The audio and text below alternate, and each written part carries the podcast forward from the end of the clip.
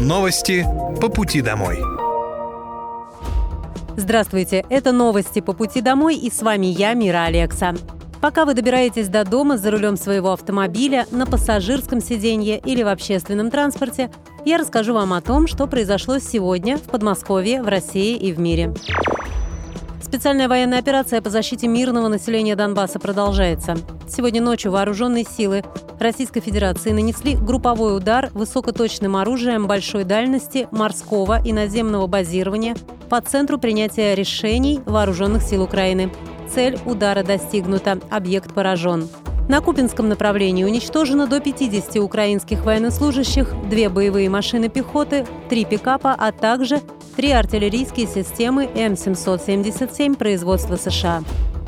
На запорожском направлении потери противника составили более 110 украинских военнослужащих, 4 танка, 3 боевые бронированные машины, 4 автомобиля, самоходная артиллерийская установка «Краб» польского производства, а также 4 артиллерийские системы М777 производства США.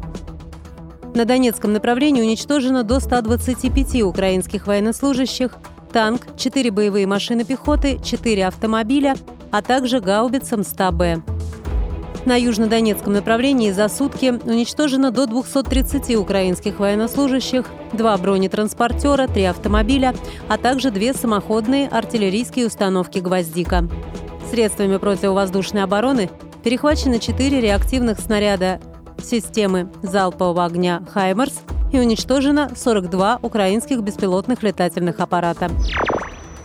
Пенсионеры Московской области с 25 августа начнут получать ежемесячные доплаты. О новой мере социальной поддержки губернатор Подмосковья Андрей Воробьев объявил в июне в своем ежегодном обращении.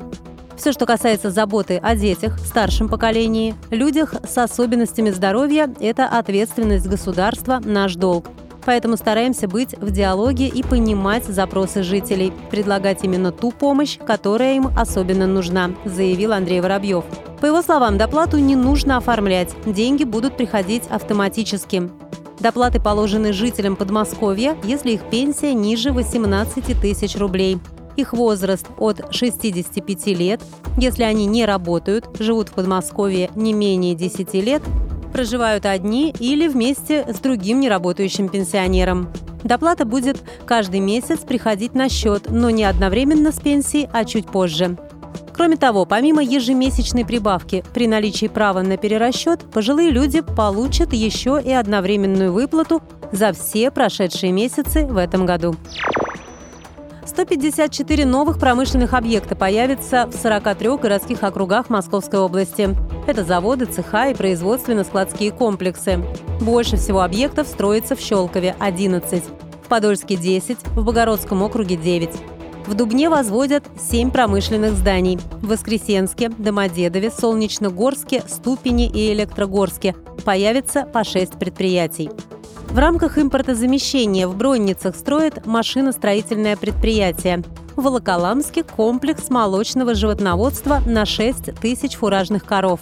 В Истре реконструируют завод по производству сухих адаптированных молочных смесей и сухой молочной основы для детского питания а в Черноголовке завод по производству готовых лекарственных средств. Технолицей имени Владимира Долгих в подмосковной Истре откроют к 1 сентября.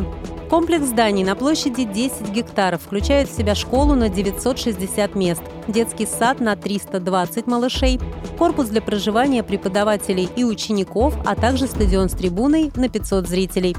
Осталось нанести последние штрихи по внутренней отделке и наладке инженерных систем. Лицей будет оснащен всем необходимым оборудованием и соберет одаренных ребят со всего Подмосковья и не только. Изначально школу задумывали как билингвальную, чуть позже добавили китайский язык. Помимо программирования, робототехники и вычислительных систем, лицеисты будут изучать киберспорт, экономику, менеджмент, информационную безопасность и законодательную базу по ней. Отдельное внимание уделят технологиям беспилотных летательных аппаратов, геймификации и прототипированию. Это уже третий образовательный кластер в регионе и первый в Истре.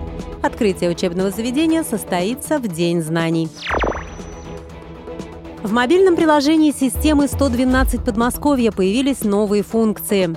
Воспользоваться новыми полезными функциями можно абсолютно бесплатно.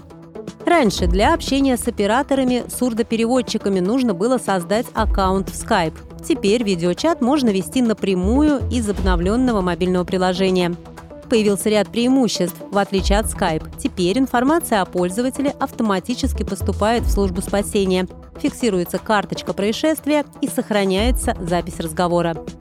После вызова бригады скорой помощи появилась возможность звонка для получения информации о времени прибытия, а также для консультации о необходимых действиях до приезда скорой помощи. Кнопка «Связаться с бригадой», как и возможность отслеживания на карте, появляется автоматически после того, как бригада назначена на ваш вызов. Приложении добавлен интерактивный помощник, который в режиме «Вопрос-ответ» определяет возможность упрощенного оформления ДТП без участия ГИБДД. С помощью функции «Информация об эвакуации» пользователи могут оперативно узнать, где находится автомобиль и забрать его со штрафстоянки. Статус транспортного средства можно посмотреть в личном кабинете. И еще одна полезная функция – это поиск пропавших родственников, попавших в больницу. Их данные отображаются в виде карточек с контактами медучреждения. По клику на карточку можно узнать, в какой он больнице и получить ее контакты. Голосование по ремонту дорог на 2024 год на портале «Добродел» завершится ровно через неделю, 31 августа. Проголосовать можно только за одну дорогу. При желании можно приложить фото или оставить комментарий. Свой выбор сделали уже более 154 тысяч жителей Московской области. Во второй этап голосования прошли объекты, которые отобрали ранее профильные специалисты на основании предложений жителей. Объекты, которые получат наибольшую поддержку жителей, включат в программу по ремонту на следующий год.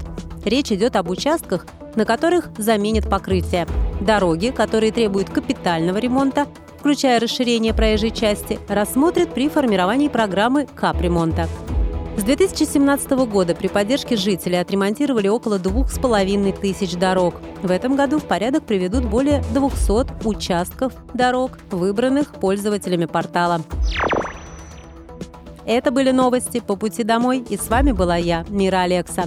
Желаю вам хорошей дороги и до встречи. Новости по пути домой.